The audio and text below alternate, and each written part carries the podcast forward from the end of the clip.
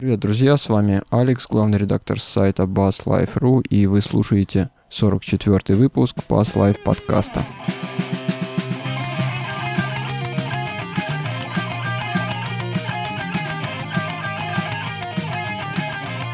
Я сегодня не один, у меня тут в студии виртуальный гость. Гостя зовут Эдуард. Эдуард, привет. Привет. Вещает он с далеких ну, относительно меня, далеких просторов нашей Родины. Ты откуда? Расскажи нам.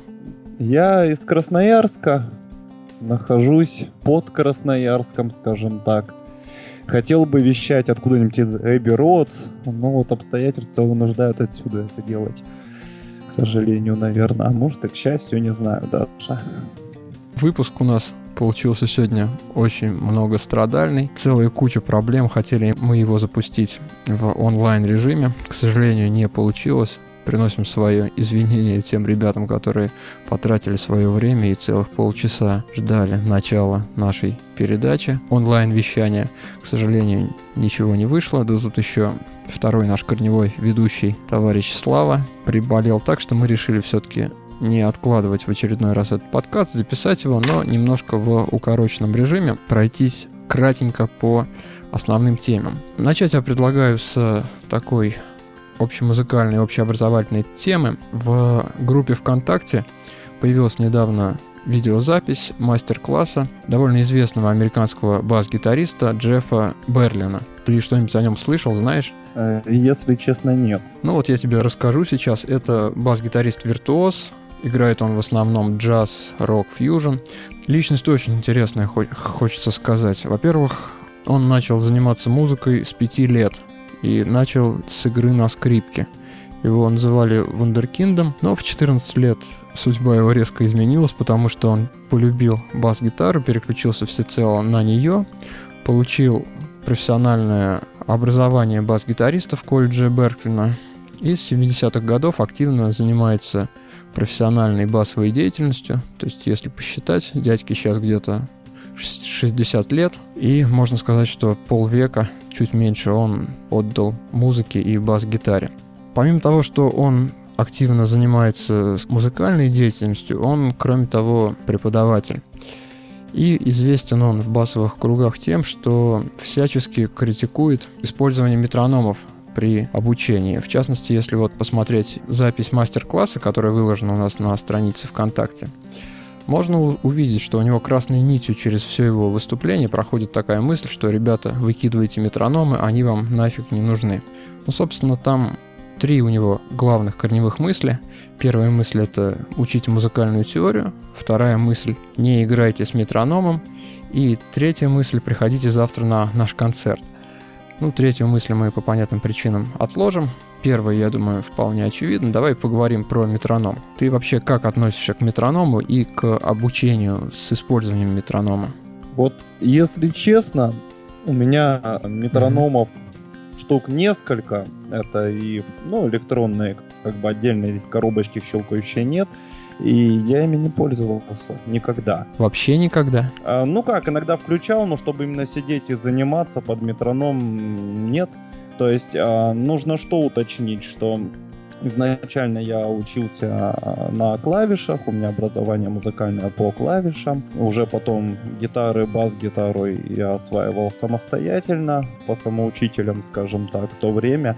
И, ну, как-то, ну, не было у меня такого вот даже желания. То есть я пытался, зная, что это идеологически вроде считается правильным, и не очень понимал. То есть если еще гаммы под него я могу гонять, что разбирать материал под метроном, это действительно это превращается в пытку. И mm-hmm. вот когда я готовился к подкасту, я ознакомился с тем, что Джеб, в общем-то, говорит, ну, я не могу с этим спорить. Хотя, с другой стороны, конечно, чувство ритма, если оно у человека плавает, его надо вырабатывать, но не совмещать разбор материала, наверное, с отработкой чувства ритма. Вот. И более того, допустим, на записи я э, играю только в барабаны, то есть я метроном выключаю. Потому что был у нас печальный опыт, когда не были записаны барабаны. Я записал бас под метроном. Вроде как все ровненько, под метроном все прекрасно ложится. Забили барабаны. Пришлось бас переписывать. полностью. А что ж вы барабаны не под метроном писали? Да нет, барабаны настукивали на миди. Нонсенс. Да ну нет, как, какой нонсенс? Ты, может, просто звуковая карта слабая стояла, и MIDI, оно имеет нет, свойство плавать, нет? Нет, нет мату интерфейс, как бы все ровненько, и бас в метроном, и это акценты уходят. Вот когда ну, начинаешь да. именно думать не о музыке, а о кликах, акценты, они вот уходят куда-то. Есть такой момент интересный. Долго на это все смотрели, но вот такой вот у меня один раз был опыт. И вот в итоге у меня есть метрономы, они есть и в Dow студии, и в Проце, и в, э, отдельно у меня в коробочке в отдельной. Я ими никакими не пользуюсь. Я играю либо под барабаны, либо, ну так, а тем более, когда я разбираю вещи, э, это на месте где-то легкий участок его быстро пробежал, сложный участок. Я сижу, думаю над аппликатурой. Я не занимаюсь под метроном, в принципе. И поэтому, в принципе, я с Джеффом согласен полностью. Ну, я вот как-то его точку зрения не могу полностью разделить. Опять же, он сам себе противоречит. В той цитате, которая есть у нас на сайте, там он говорит о том, что не надо использовать метроном именно когда вы готовитесь, когда вы учите новый материал. И тут я стопроцентно согласен, здесь не нужно использовать метроном. На мастер-классе он говорит, что вообще не нужно использовать метроном при обучении. И вот тут я уже как-то не могу с ним согласиться. То есть он говорит, метроном не позволяет нам отработать навык ритма, что вот понимание и чувство ритма, оно приходит из понимания музыки, то есть из того, что вы знаете, какую ноту где играть. Ну да, наверное, с одной стороны, но с другой стороны, вот смотри, если мы играем очень простую мелодию, которая состоит из одной ноты. Мы всегда знаем, где эта нота, то есть мы вообще не задумываемся, что играть, мы знаем, что играть. Если у нас пальцы не поставлены, а как их поставить, если без игры с метрономом, я, честно говоря, не знаю. Я вот, честно говоря, думаю, что раз этот человек уже в 5 лет играл на скрипке и достаточно неплохо, вполне возможно, что у него от рождения очень хорошо развит и слух, и чувство ритма. И, возможно, у него просто не было надобности заниматься, ему, ну вот, э, сложно понять, что это такое, не, абсолютно не развитое чувство ритма у человека. И поэтому он со своей колокольни смотрит вот так. Я думаю, это вот может быть вот этот. Ну, я думаю, его заставили заниматься на самом деле. Если он колледж в Беркли закончил, то есть это довольно известное музыкальное такое учреждение, которое готовит именитых музыкантов. Я думаю, там по рукам и по разным местам надавали, заставили ну. учиться с, с метрономом. Может, отсюда ненависть как раз пошла. Может быть, вполне. Еще знаешь, я вот посмотрел, он же в основном джаз, фьюжн, вот такие стили играет. И у него очень много именно импровизационной музыки. И вот когда речь идет об импровизации, то тут я, наверное, соглашусь. Здесь метроном, он крайне вреден. Потому что ты действительно начинаешь дергаться, ты начинаешь думать, клик тебе мешает, ты не чувствуешь своих партнеров, и мозг взрывается. Наверное, вот в плане импровизационной музыки метроном действительно вреден. А в плане позаниматься, именно позаниматься техникой. То есть не нужно там разучивать, боже упаси, под метроном какой-то материал. Ну, почему не отработать аппликатуру, не поставить пальцы? Я вот не понимаю, честно говоря. Мне кажется, нужно пользоваться метрономом, без этого никак. Нет, ну, возможно, да, если есть такая надобность, и как бы человек сам слышит, что он не может держать без всяких метрономов и драм-машины один и тот же ритм, да, в течение двух-трех минут, как это некоторые именитые барабанщики умеют делать. Но надо, наверное, но именно только разученный материал какой-то. Может быть, гаммы даже под метроном, но ну вот на этом уровне, наверное, есть смысл заниматься. Но с другой стороны, ты же и не поймешь, что ты не можешь держать ритм, если ты там на что-то не ориентируешься. Сидишь ты дома, долбаешь, гоняешь эту гамму просто сам под себя. У тебя в голове что-то щелкает так или иначе. Ножкой сидишь, топаешь. То есть у тебя есть какой-то внутренний ритм, но не факт, что он ровный.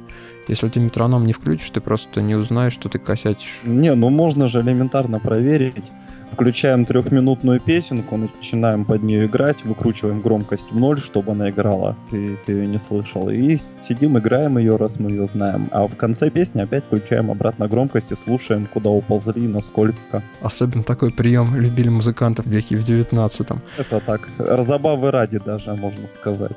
Да, мне кажется, тут все-таки большая доля самопиара и просто способ заявить о себе на весь мир. Ну, может быть, да. Так бы был еще один супер виртуоз, а здесь вроде как есть повод о чем поговорить, и идею эту свою он несет. Попер против э, таких устоявшихся канонов, собственно говоря. Ну да. Причем мотивирует он это тем, что вот, смотрите, у меня тут 50 лет опыта музыкальной деятельности, я тоже знаю, о чем говорю. Но мне кажется, это немножко некорректно, поскольку можно быть и в 100 лет самодуром. Ну, может быть, действительно. Так, ну, мне кажется, тему эту мы довольно подробно обсудили. Давай пойдем дальше. На сайте на прошлой неделе было опубликовано открытое письмо, которое э, написал Ксавьер Падила. Написал он его уже несколько лет назад. Появилось это письмо на сайте activebass.com, довольно известный басовый ресурс. И вот пробегаясь по нему взглядом по диагонали, я решил, что это письмо будет интересно и российскому читателю. Попросил нашего переводчика сделать перевод. Но, как оказалось, при более внимательном рассмотрении материал получился очень, скажем так, неоднозначный. Ксавьер, в принципе, говорит вот о чем. Он говорит, что для того, чтобы читать музыку с листа, то есть мало знать ноты, нужно еще уметь расставлять пальцы на грифе в нужный момент времени.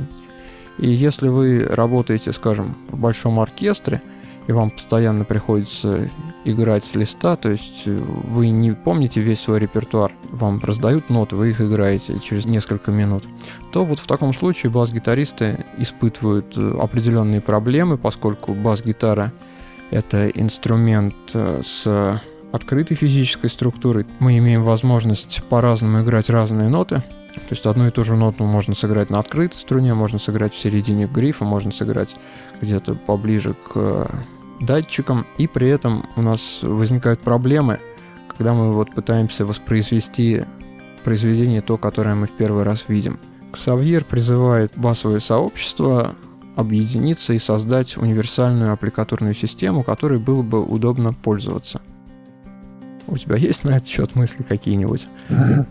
Как пианист тебе, конечно, проще, что там у вас, в принципе, как читаю, так, так и пою. Ну, я уже лет 10 не подходил к клавишам, но... У тебя есть навык чтения с листа материала? Ну, я очень мало читаю с листа, поэтому на данный момент, скажем так, это несколько атрофировалось. Но раньше читал более-менее бегло э, когда именно на клавишах занимался. Так как бы сейчас у меня таких задач нет, поэтому Иногда бывают проблемы, действительно, особенно с чем-нибудь по заковыристей. Я вот садился тут Баха разбирать, Акату и Фугу, там сходу не победишь, конечно. И проблема аппликатуры там встает как раз в первую очередь. А, потому что много и интервальной игры и прочих чудес. То есть, действительно, как бы эта проблема, она существует. И, в общем-то, те же самые таблатуры, так ненавистные профессиональными музыкантами, они э, отчасти призваны были решить эту проблему. Но они, решая эту проблему, создают другую, другую. Это не только бас-гитаристов касается, что уж, э, если на то пошло, то... Да, это, наверное, больше для гитаристов даже, э, да, чем для это, нас. Это, в принципе, наверное, для всех, кто играет на любом производном даже от гитары инструменте, есть такая беда. А, но э, тут надо думать, возможно, есть смысл для таких инструментов а, в нотную грамоту именно вносить какие-то нововведения, поправки, то есть обозначение позиции на грифе, возможно, обозначение специфических приемов, таких как хаммер там, допустим, да, слайд, которых на фортепиано как бы не существует по определению. Мне кажется, очень интересное решение, ну, не интересное, а правильное, это то, которое применили программисты Guitar Pro. Они объединяют табулатуру и нотную запись, поэтому Одно. в принципе, никаких э, проблем не возникает. С другой стороны, то, что часто открываешь гитар прошлый файл, начинаешь его играть, полагаясь на того человека, который составлял табулатуру, и понимаешь, что ему нужно там руки переломать и мозг взорвать за то творчество, которое он написал. Садишься и аккуратненько переставляешь там аппликатуру в нужные места. Да, столкнулся тоже с таким, когда срочно надо было готовить 6 каверов песен для концерта буквально за, за два дня до выступления, разбираться некогда было уже ни с чем, и тоже открывал таблатуры, играл, понимал, что что-то чушь абсолютная, найденные в интернете. А, мне кажется, тут еще есть момент. До тех пор, пока на концертных площадках будут играть еще с бумажки, то есть такая запись, она будет занимать огромное количество места. Это будет просто неудобно. Ну, это, ну, однозначно надо переходить на планшеты или что-то подобное качестве вот, э, ну, носителя. Но да, это... Слушай, а в принципе большой проблемы нет оптимизировать построение вот э, табулатуры с учетом позиционной игры и с учетом того, что там в будущем будет. Нет, ну да, наверное. Просто этим кто-то должен заняться. Суть-то вот в этом вся. Можно много на эту тему рассуждать и иметь много идей, но на данный момент никто этого не делает все есть так, как оно есть. Поэтому, на самом деле, просто человек обозначил проблему. Да, она существует, может быть, не в таком страшном виде, в каком он, ну, как-то нотки истерии мне показалось. Чувствуется, что у него наболело. Да, э, такое вот. Но, тем не менее, действительно, проблема есть, и просто уже кто-то должен взять на себя ответственность, какая-то или инициативная группа, или какой-то конкретный человек, и предлагать конкретные вот изменения в э, записи или в нотную, или еще как-то. То есть, ну, думать над этой проблемой, потому что, да, надо. Ну, мне кажется, мы с тобой шикарное решение нашли. Всем по планшету и написать программу хорошую. Все использовать табулатуру. И пусть вот это вот MIDI-устройство само играет оттуда, которое в прошлом подкасте обсуждалось. Нет, ну зачем? Нет, зачем? Нет. Я тебе расскажу, как было, откуда ноги растут в этой ситуации. Ксавьер, он профессиональный бас-гитарист, три ночи не спал, играл концерты, и тут ему дирижер подваливает с очередной пачкой. Наверное, просто нервы не выдержали, решил излить на бумагу. Ну вот, и случайно запостил в интернет. Так, ну что, дальше пойдем. Ну да, что тут обсуждать так особо. Ну ты про компьютер хочешь поговорить? Ну, э, в двух словах э, одну точку зрения можно осветить, которую вы не затронули? Да, мы говорим сейчас о теме, которую мы начали со Славой обсуждать в прошлый раз. Это компьютер против процессора. И вот Эдуард, как ярый представитель одно, одного из течений, на наш взгляд, не совсем правильного, тоже имеет свою точку зрения, которую он хочет осветить. Вот, давай флаг тебе в руки. Я не то, что ярый представитель, как бы, а есть такой вот один момент, который остался неучтенным. Дело в том, что все-таки а, что процессор, что компьютер, что напольная педаль, это, тем не менее, в любом случае, это одно из средств, а, которым пользуются именно все-таки музыканты. Его нельзя рассматривать как а, вещь в себе, да. И э, я вот на своей памяти э, сколько вот э, сталкиваюсь с людьми, с, раз, с различными музыкантами и с гитаристами, и тем более с басистами, кто понакупил себе дорогих процессоров, а более того еще с выходом нового, то есть покупает себе новый более дорогой, потому что он там чем-то лучше, да, активно продавая старый, в два раза дешевле. А, сталкиваюсь с такими вот вещами. То есть много криков про то, что там смотри, сколько он всего может, сколько в нем всего вот-вот наворочено, как вот он это. При этом человек на репетициях и на концертах использует там компрессор, ну да. хорус, перегруз и все. А просто с такой позиции я не очень понимаю, зачем в принципе покупать что процессор, что компьютер, как бы намного логичнее использовать педали, потому что это проще, это дешевле, это более удобно в плане поиска своего звука, и, ну, я думаю, не ошибусь, если скажу, что просто звук будет лучше. все равно, особенно это касается перегрузов. Ну, я тут с тобой не соглашусь в том, что это проще и дешевле. Это не дешевле, чем заиметь один раз процессор дорогой и потом экспериментировать довольно долго, чем перебирать примочки. А здесь есть момент такой, вот, допустим, а, те же компрессоры, особенно басовые компрессоры, это отдельная песня. Гитаристам как раз здесь намного проще. Я говорю про аналоговые, да. Их надо слушать, их а, существует очень много, и все-таки современные процессоры, они пришли к тому, что у них нет каких-то своих эффектов. Они упорно пытаются моделировать то, что уже существует. Конкретные педали, конкретные усилители. Да? Ну, потому что это проще на самом деле. Когда у тебя есть конечный результат, ты можешь алгоритм подогнать под него. Я думаю, что это даже с маркетологической точки зрения более это, потому что... Ну да, и там, и там плюсы. Я бы тоже так делал. Я не очень понимаю, зачем покупать себе дорогущий навороченный процессор, если ты используешь только один а, компрессор. А, Я тебе могу сказать, что вот когда ты покупаешь дорогущий навороченный процессор, ты не думаешь о том, что ты будешь использовать один компрессор. Я тебе смогу сказать, как обладатель такой штуки, что когда ты идешь в магазин, ты думаешь, вау, сейчас, вот сейчас у меня будет все, что я захочу. Нет, есть люди, которыми этим пользуются, то есть я вот, например, одного человека видел, он ресторанный лабух, ему нужно много-много разных пресетов да, для разных песен, и для него это очень удобная вещь, здесь, безусловно, не надо никаких компьютеров, все, что надо, устраивает. А я столкнулся с такой вещью, что была идея у нас э, в группе попробовать мочить дабстеп вживую. Uh-huh. Вот, или что-то около того. И я столкнулся с тем, что м- вот, вот эта вот как раз задача, то есть, э, которую хотелось бы возложить на процессор, он не может с ней справиться. А что у вас за процессор был? А у нас никакого не было. Мы решали, что убирать, и, и э, пришли к тому, что все-таки 3D-педаль плюс э, компьютер. То есть это мы не только уперлись то есть в дабстеп сам как таковой, а уперлись в управление сразу по нескольким осям и т.д. и т.п. То есть для достижения нужного эффекта. И получилось, что вот такие вот задачи, то есть процессор, он умеет только то, что в нем изначально заложено производителем. А обучить его... Ну, компьютер тоже. Да нет, ну с компьютером здесь маленько проще, то есть э, существуют все равно всевозможные фенечки, э, постоянно выходят всякие платные и не очень э, плагины и т.д. и т.п. Да ну ладно, я тебя прошу. Это, это иллюзия, что все интересное, что появляется, рано или поздно оно и там, и там появляется. То есть тут все перетекает. Вот. А на самом деле, то есть я понаигрался и со своими, и с чужими, и, и процессорами, и всем. Вот лично для себя я остановился, вот у меня есть педалька перегруза, ну, прям PMT-шная, да, есть вот Хорус, есть ревер. Мне этого, в принципе, достаточно. Ну, хороший набор. Компрессор еще нужен. А я почти всегда играю с перегрузом, поэтому ну, да. компрессировать там нечего особо. Ясная позиция.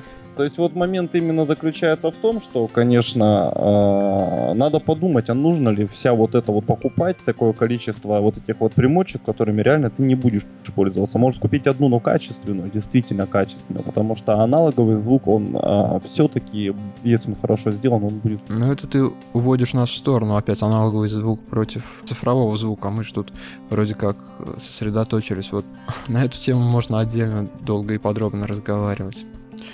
И предлагаю напоследок обсудить пару новостей. Вышло несколько новых интересных усилителей тут недавно, буквально вот на прошлой неделе. Компания Pivi представила очень интересный такой ламповый э, усилитель, построенный на 14 лампах, 300-ваттная голова, наверняка хороший звук, есть на борту один чистый канал, один перегруженный канал с овердрайвом, и их потом можно регулятором Blend смешивать между собой. Вот такая полностью ламповая штучка. Еще одну штучку, в принципе, тоже похожую представила фирма Warwick. Это усилитель LWA 1000. Как следует из названия, это 1000 ваттный усилитель. Понятно, что никаких уже ламп в оконечнике тут быть не может. Предусилитель выполнен на лампах, а оконечный усилитель уже на микросхемах. А, это усилитель класса D два абсолютно одинаковых канала, причем они независимые по-настоящему, то есть два входа, два канала и потом один выход получается. Можно два инструмента подключить, одновременно играть. Но так, чтобы один подключить и двумя каналами обрабатывать, как я понял, так делать нельзя.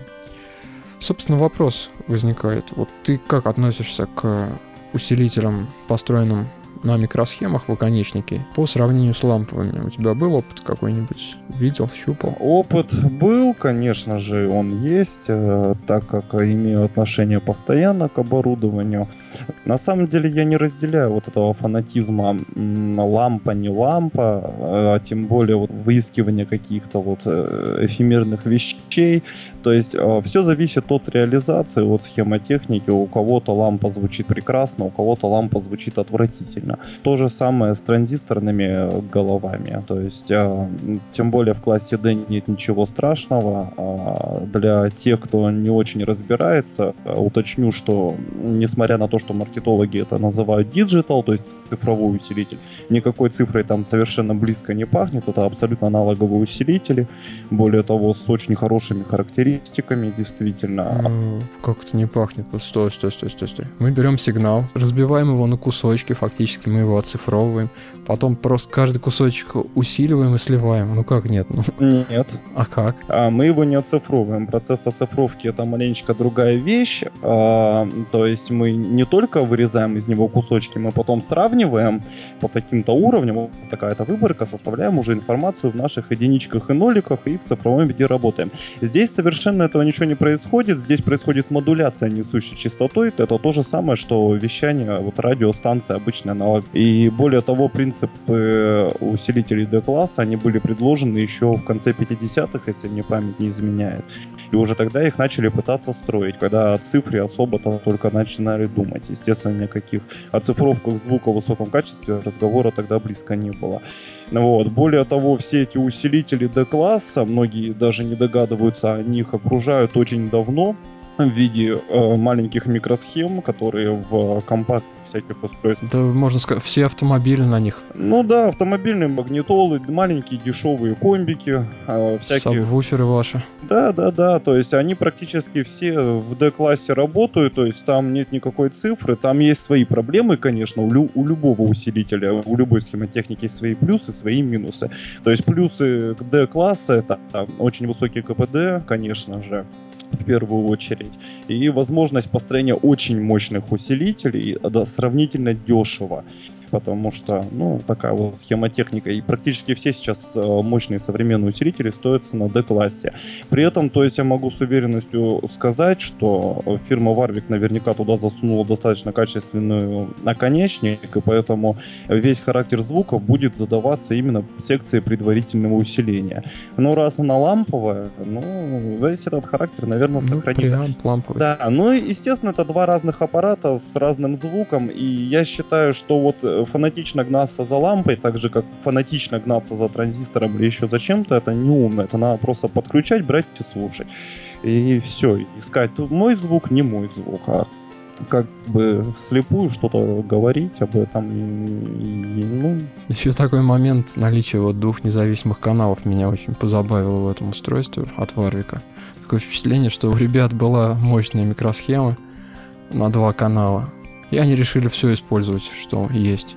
Ну, на самом деле, может, они из каких-то своих соображений, на, например, там, две петли эффектов подключить и переключаться лупером там между ними, я не знаю, как бы, может быть, под два инструмента, может быть, еще что-то там у них. Ну, как-то стрёмно все равно можно проще все это реализовать. А, вот, вот я не нашел тоже в описании, а пут свеча нету, как вот у гитарных комбиков. Может быть, как-то через него они придумали. Это надо смотреть на устройство. Может быть, журналюги что-нибудь где-нибудь не так осветили. То есть... Да нет, я видеоролик а, смотрел. Да? То есть вот два, два входа отдельных. Угу. Мужик включается в верхний, использует только один канал, может в нижний включиться.